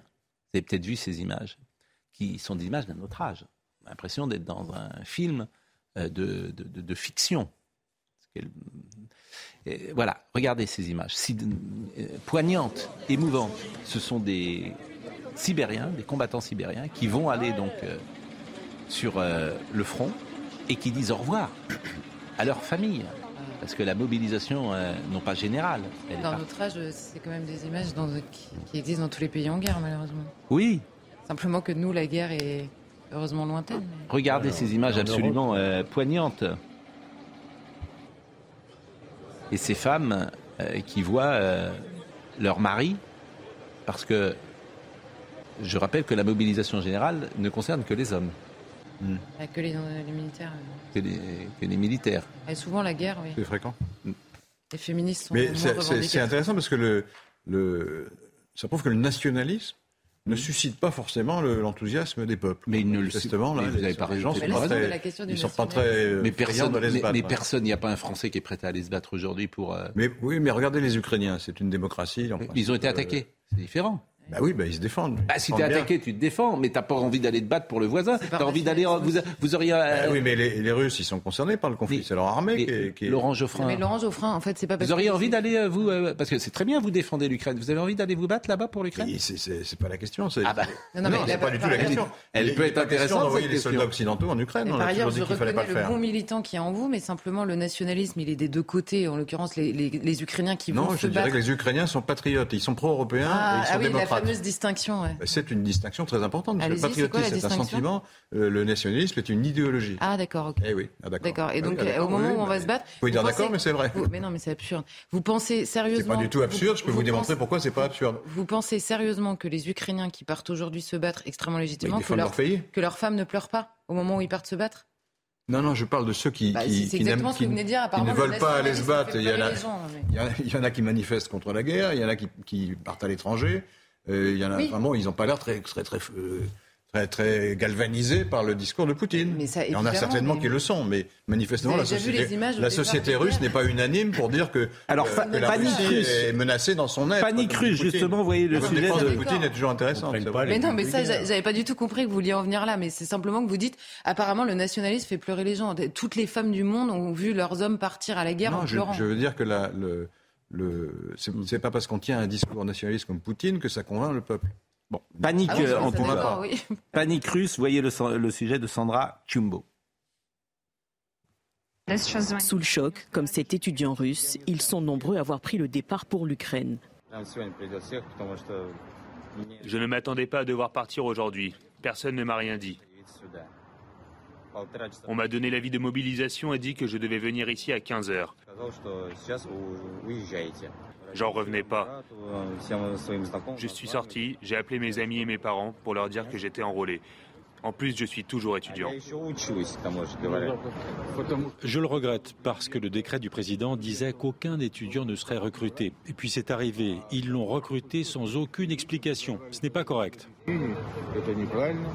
Si certains sont restés en Russie, d'autres ont décidé de fuir pour échapper à une éventuelle mobilisation partielle sur le front ukrainien. Comme l'a dit notre ministre de la Défense, 1% de la population serait suffisant pour remplir l'objectif de la mobilisation. La guerre est horrible. C'est donc normal d'avoir peur de la guerre, de la mort et de ces choses-là. Ce jeudi, l'Allemagne s'est dit prête à accueillir des déserteurs de l'armée russe menacés de graves répressions. Ce qu'on pouvait dire ce matin sur euh, le. Par ailleurs, je note que, pour revenir et pour clore le sujet, que là, c'est beaucoup plus une ambition euh, impérialiste que nationaliste, hein, en l'occurrence. Comme à chaque fois d'ailleurs que ça a fini très mal. Je ne vois pas la, la, distinction, parce que le, ah. Poutine met en avant le, le, fait que la Russie, dans, sa, dans son être, serait menacée par l'Occident. Oui. Et donc, il faut défendre euh, euh, Périnde Akhenaver, la, la, nation euh, russe. Oui, c'est impérialiste. C'est ce que j'appelle un discours nationaliste. Mais l'impérialisme fait partie. Il ah, étendre la puissance de la nation, quitte à conquérir les voisins. C'est ça le, le nationalisme. C'est ça le nationalisme, bien ben sûr. Oui, c'est ça, oui. exactement, oui, bien sûr. Mais vous, vous, vous, vous, ne donnez aucun argument et vous prenez si, un air supérieur si, pour dire que c'est ridicule. Ah oui, oui, je, alors pas, là, pas là très clairement, débat, parce que je sais pertinemment que vous savez vous dites n'importe quoi. Il faut argumenter Laurent Geoffrin. Le, le, fait de, dé, de, de, protéger sa nation, quand je vous dis que ça a mal fini à chaque fois, c'est que tous les totalitarismes du XXe siècle qui sont qualifiés par votre famille politique de nationalistes n'ont eu des visées qu'impérialistes, c'est-à-dire en dehors de leurs frontières. Donc oui, je vous souligne que là aussi, Vladimir Poutine a des visées impérialistes et non pas nationalistes. Noémie Schulz. Disait François Mitterrand, le nationalisme, c'est la guerre. Oui, bah, François Mitterrand n'est pas Dieu lui-même, excusez-moi. Bah, je, je une citation euh, qui, a, qui, a, eu un certain écho à l'époque. Oui, ah bah oui. No, qui, qui, qui, qui, qui difficile, difficile à réfuter. Je viens de le faire, mais c'est pas grave. Noémie Schulz. Noémie Schulz, le meurtre de Julien Videlaine, le verdict. Muitin Ulug, un restaurateur donc franco-kurde, a été condamné hier à 20 ans de réclusion criminelle pour avoir massacré Julien Videlaine, le petit ami de sa fille à coup de couteau en 2014. On a suivi avec vous ce procès, Noémie. Euh, il avait surpris le couple nu au domicile familial, c'est sa fille, donc, et, et qui, le, petit ami de sa fille, la cour d'assises de l'Oise n'a pas suivi l'avocat général qui avait requis 30 ans, et certains interprètent cela comme euh, comment dire une excuse d'une certaine manière de la culture de Monsieur Ulug, comme si euh, dans euh, dans sa culture il n'était pas admis qu'on puisse tuer, bien évidemment pas, mais que ça pouvait être une circonstance atténuante. Est-ce que je me trompe en disant cela? Oui, je pense que, enfin, je vous, vous trompez pas parce que certains en font cette lecture. Je pense que ça n'est pas le, cas. Les, la raison pour laquelle certains disent ça, c'est parce qu'effectivement, hier, la présidente de la Cour d'assises, elle a motivé euh, cette, ce verdict. On rappelle encore une fois un verdict rendu par trois magistrats professionnels, des jurés tirés au sort, quatre jours de débat. Euh, c'est un peu plus compliqué que euh, forcément les raccourcis qu'on peut faire. Et effectivement, dans ses motivations, elle dit que euh, pour décider de cette peine de 30 ans de prison, on a pris en compte la gravité des faits, l'acharnement dont il a fait preuve sur la victime, mais on a aussi regardé euh, son, son, profil à lui. C'est un homme qui n'avait jamais été violent, jamais été condamné, qui se comporte bien en prison. Les experts psychiatres ont dit qu'il n'y avait pas de dangerosité, pas de risque de, de récidive. Et puis, a été pris en compte euh, la, raison de ce passage à l'acte. Euh, les experts psychiatres ont expliqué qu'il avait eu un geste impulsif motivé par des facteurs émotionnels le facteur émotionnel, c'est le choc d'avoir vu sa fille nue avec un garçon. Et c'est là que le poids de la culture et de la tradition chez cet homme d'origine kurde a été pris en compte. Absolument pas parce qu'on dit, comme il est d'origine kurde, il avait le droit de prendre un couteau, il avait le droit de tuer ce jeune homme. C'est absolument pas ce que dit la cour d'assises, qui à, à, aucun moment cet homme n'avait le droit de faire ça. Ça a été dit, répété par l'avocat général, et c'est le sens de cette condamnation. En revanche, ce qui a été pris en compte, c'est le fait que cet homme, effectivement, euh, qui a grandi en, en Qui est arrivé en France euh, réfugié parce que menacé en région de, son origine kurde, eh bien, il a été euh, euh, horrifié par la vision de sa fille nue dans cette salle de bain avec ce jeune homme et qu'il a à ce moment-là, comme perdu la raison. Il l'a répété à plusieurs reprises. Euh, j'ai perdu la tête. C'est ce qu'il, disait à travers son, interprète.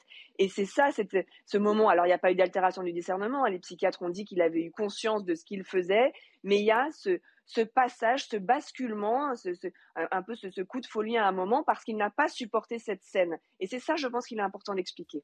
Et vous l'avez bien expliqué. Un mot, euh, Georges Fenech? Oui, je peux comprendre les motivations de la cour d'assises, mais néanmoins, euh, je suis quand même un peu sur ma faim. Quoi. 20 euh, ans seulement, je dirais 20 ans pour un crime aussi terrible, au bénéfice donc de circonstances atténuantes, si je comprends bien, qui sont d'ordre culturel quelque part. Hein. Ça n'a pas été dit de manière aussi explicite, mais c'est ça, quoi. Et ça s'est passé en France. Quoi. Si on commence à tenir compte des cultures, etc., pour faire bénéficier de circonstances atténuantes, euh, je, pense que là, il y, a, un vrai sujet. Quoi. Bon, le parquet va faire appel en une seconde, euh, Noémie le Non, je, ne pense pas. Euh, D'accord. Après, il faut, il faut savoir que s'il avait été condamné à 30 Une seconde, Noémie. Ah, vraiment, on est, on est très en retard. Donc euh, le parquet ne. C'est important juste d'expliquer qu'il y aurait sans doute eu un appel de Muitinulux s'il avait été condamné à 30 ans de prison et que euh, avec cette condamnation, c'est aussi euh, sans doute la fin du parcours judiciaire et la fin du, du hmm. de, de, de, la souffrance aussi, enfin pas de la souffrance, du parcours judiciaire pour la hmm. famille et que ça a pu aussi euh, entrer en ligne de compte. Donc il sera, euh, il sera sorti dans 10 ans. Donc il aura tué euh, effectivement un, jeune, homme et il sera de, dehors dans 10 ans. Bah écoutez, c'est très bien. les parents de Monsieur Videlaine, effectivement, moi je suis plutôt sur la position ah, de, de Georges. Je suis un peu étonné aussi, même si les choses ne sont pas dites noir sur blanc, on comprend en fait que ces circonstances atténuantes sont liées à une forme de culture qui était la sienne. Euh, merci en tout cas Noémie Schulz. Merci euh, beaucoup. Alors on est très en retard. Il nous reste combien de temps? Il nous reste 12 minutes. Donc euh, je voulais juste parler de peut-être le président Hollande qui ne veut pas aller au Qatar. raison. Bah, S'il a raison, il ne faut pas qu'il aille au Parc des Princes, il ne faut pas qu'il aille dans les non, Non, non, pas du tout, c'est pas, pas pour ça. Ah bon, il ne faut pas qu'il aille dans les hôtels qui sont détenus. Non, mais il n'est pas contre le football. Hein, ça, Comment? Il n'est pas contre, il n'est pas hostile au football. Non, non, mais bon. Il, il, il, il remarque, comme mm. tout le monde d'ailleurs, que mm. les, les, conditions sociales et écologiques dans lesquelles les installations de Qatar ont été édifiées sont scandaleuses. De toute façon, il a toujours raison selon vous, le président Hollande. Non, pas du tout. Écoutez. Vous êtes désagréable. Hein oui, c'est vrai. Écoutez. Je ne peut pas demander à des joueurs de football, comme des sportifs en général, de ne pas aller dans la compétition à laquelle ils se préparent depuis des années et pour euh, laquelle ils ont été prêts à, consentir énormément de sacrifices.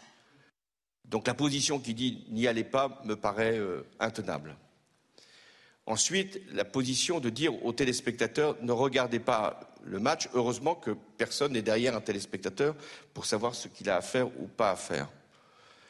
Enfin, ce que je pense, c'est que, euh, compte tenu de ce que l'on sait euh, des conditions de déroulement de cette compétition, notamment sur le plan climatique et des conditions de la construction, euh, si j'étais chef de l'État, mais je ne le suis plus, donc ma position est facile. Je ne me rendrai pas au Qatar. Euh, Pas de commentaire parce ah. qu'on est en retard. Ah. Malaise dans la langue française. Je suis directif. Samy euh, Biazoni. Euh, alors, c'est très intéressant évidemment votre livre. Et puis, il y a beaucoup de gens qui interviennent, des intellectuels, des universitaires, etc. Et parmi tous les gens qui interviennent, il y a Mazarine Pinjot. Donc, évidemment, c'est intéressant de lire Mazarine Pinjot. Et écoutez ce qu'elle dit. Je trouve c'est sidérant. Refuser l'usage de l'écriture inclusive dans le milieu dans lequel je travaille, l'université est une forme de résistance silencieuse qui me place sans doute du côté des réfractaires et peut-être des fétichistes, qui sait. Enfin, cette phrase est folle quand même. beaucoup est dit euh, lorsqu'on lit cette phrase en réalité, parce que euh, il y a une dimension, et c'est la dimension militante que vous évoquiez et qu'on évoquait au, début, euh, dans cette forme d'écriture, dans cette forme de langage, il y a une forme d'injonction sous-jacente et une injonction à se positionner. Vous savez, les Américains parlent beaucoup de positioning. Positioning, c'est le fait d'indiquer ses, avantages raciaux, ses privilèges d'ordre de genre, d'ordre de parcours, d'ordre de classe.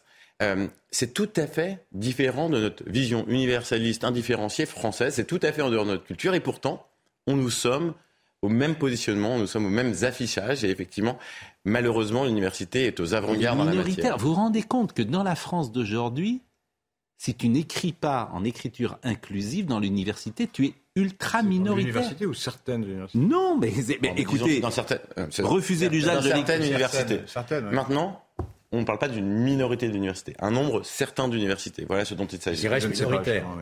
Pardon Qui reste minoritaire. Oui, mais minoritaire, vous savez, euh, on ne compte pas euh, ces phénomènes pas en nombre, mais en influence et en intensité. Euh, vous avez des, des universités je- je- extrêmement importantes. Elles qui sont ont très largement militantes. Je vous rappelle que Madame Rousseau était vice-présidente de l'université de Lille.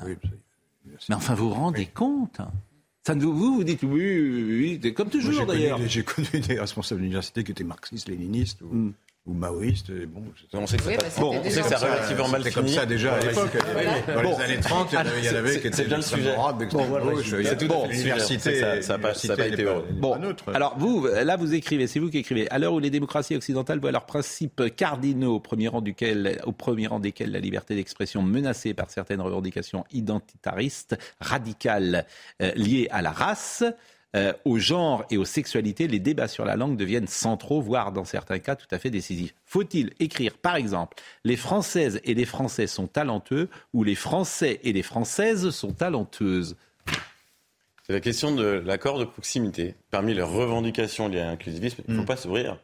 Parce que je pense que les personnes qui, qui promeuvent ces idées euh, prendraient relativement mal à sourire. Faut pas sourire, vous avez vu Vous avez souri. Vous avez souri.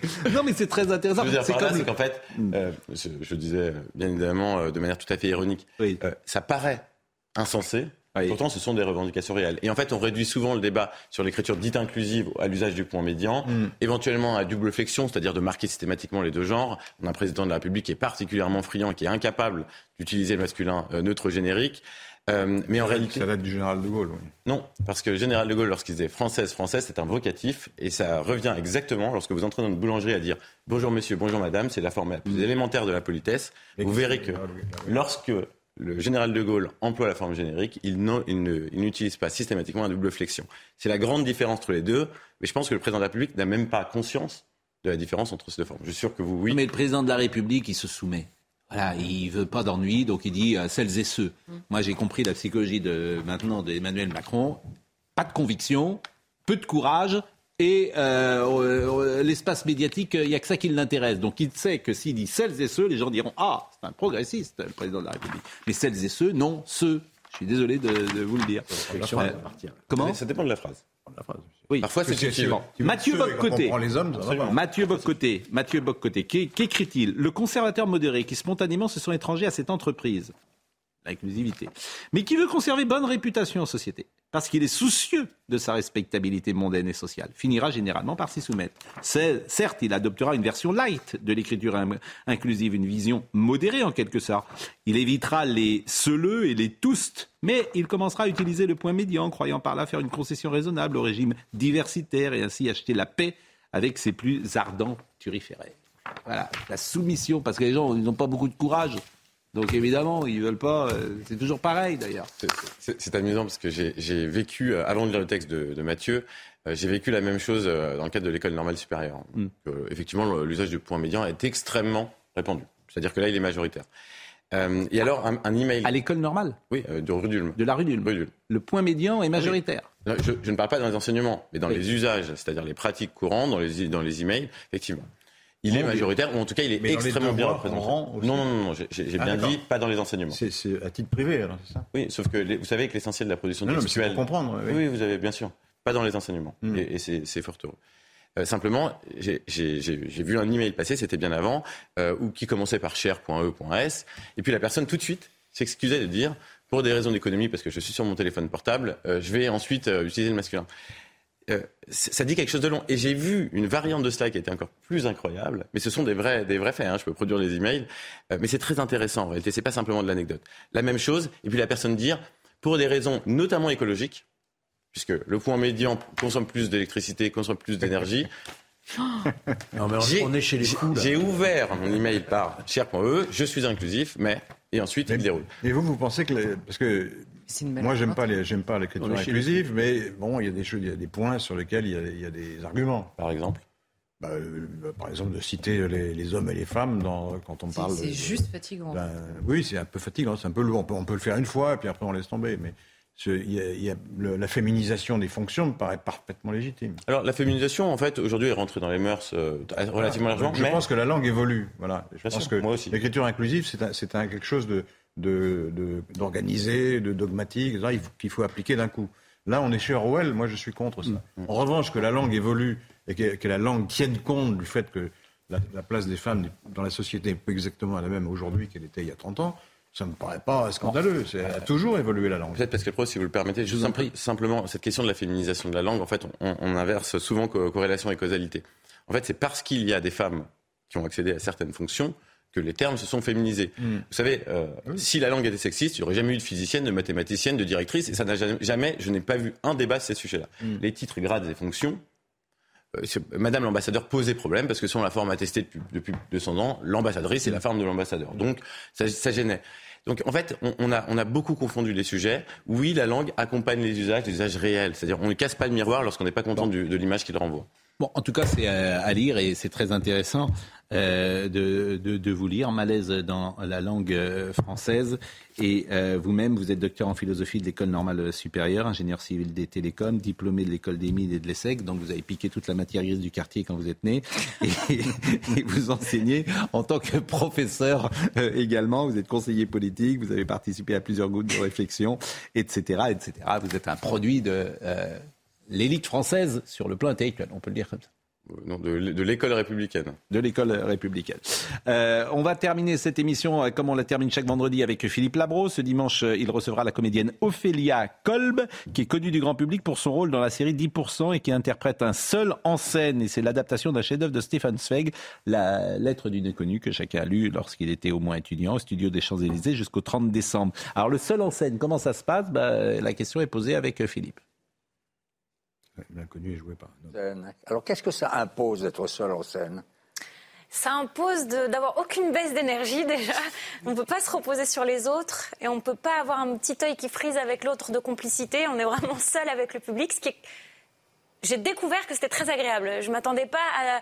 En fait, quand les portes se sont ouvertes euh, le soir de la première et que et que, enfin, que moi je suis arrivée sur scène, disons le soir de la première et que j'ai vu tout le public, je me suis dit waouh, c'est génial. J'ai autant de monde à convaincre, tous ces gens à qui je dois raconter l'histoire et d'être l'espèce de capitaine du bateau. Je m'attendais pas à prendre autant de plaisir. Donc je suis, je suis assez heureuse. C'est un bateau.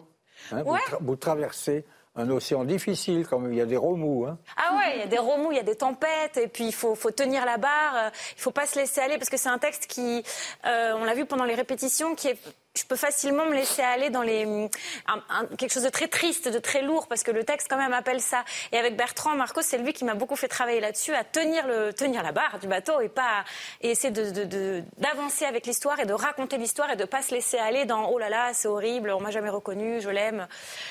De raconter autre chose, quoi. Labro a également invité Félicité Herzog, Clara euh, Benader et Roxane Arnal. Donc c'est un plateau 100% féminin.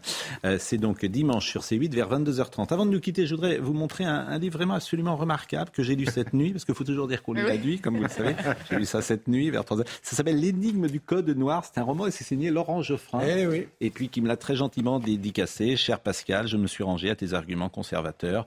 Euh, effectivement, je, je comprends l'erreur qui a été la mienne toute ma vie et je me sens aujourd'hui plus proche de toi et de d'autres que de ceux euh, pour qui j'ai milité Ça aussi longtemps. plaisir, ça, hein. Respectueusement, ton ami Laurent. rêver. Peux-tu m'envoyer un mandat euh, bah, autre chose. Non, mais c'est très bien l'énigme du code noir, mais bon, vous avez un talent d'écriture. Je dis souvent que Philippe Lançon, dans son livre, il dit qu'il n'a jamais vu quelqu'un écrire aussi vite que vous et aussi rapidement que vous. Vous faisiez des éditos comme ça dans, dans l'IB avec une rapidité euh, d'un jet. Comme ça. Donc, donc voilà.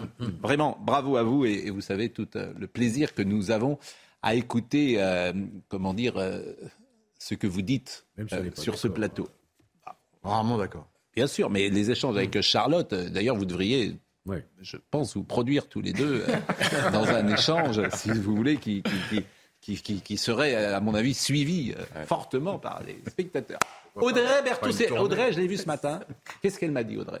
Je suis monté dans l'ascenseur avec elle, elle m'a dit c'est vendredi. Voilà. Ah bah Je ne sais pas ce que ça voulait dire. Audrey elle m'a dit ça. Les gens ne comprennent Elle pas. m'a là. dit c'est vendredi. Et, et j'ai vu dans son voilà dans, dans- dans son, son visage comme un plaisir à aimer ce- cette journée. Thanks God, it's Friday. C'est à vous. Le prix du paquet euh, de cigarettes pourrait augmenter euh, l'année prochaine. Une décision qui pourrait faire passer le prix du paquet à 11 euros minimum, soit 70 centimes en moyenne en plus. Le gouvernement envisage de relever la fiscalité sur le tabac à compter de 2023, une mesure qui pourrait être intégrée au projet de loi de financement de la sécurité sociale. Chaque année, 28 millions de rendez-vous médicaux sont gâchés en France. C'est une information publiée dans le Parisien ce matin. Les patients réservent une consultation mais ne s'y rendent pas. Chaque jour, cela représente deux rendez-vous perdus par médecin. Le président du syndicat de l'Union pour une médecine libre demande une pénalité financière. Enfin, en Australie, les secouristes tentent de remettre à flot les derniers dauphins qui ont survécu après avoir échoué sur une plage de Tasmanie. 200 de leurs congénères ont déjà péri. Moins d'une dizaine de ces mammifères sont encore en vie. Les causes de ces importants échouages ne sont pas totalement connues pour le moment. C'est des dauphins horrible. Euh, merci à Audrey Missiraka qui était à la réalisation, merci à Bastien qui était au son, merci à Ludovic Liébar qui était à la vision, merci à Marine Lançon et à Justine Cerquera. Et avant de nous quitter, je voudrais vous signaler que demain à 10h, ne manquez pas Bonjour docteur Millot. Brigitte répondra à cette question, est-ce que le café est bon pour la santé? Le docteur Martin Blachier, je pense pas qu'ils vont passer une heure quand même à, répondre à cette question. J'espère qu'il y aura autre chose. Mais est-ce que le café est bon pour la santé? Le docteur Martin Blachier euh, nous fera quant à lui un point sur la situation du Covid. Devons-nous euh, nous préparer à une huitième vague? Donc réponse demain euh, à 10h sur CNews. Merci à tous et rendez-vous lundi. Bon week-end.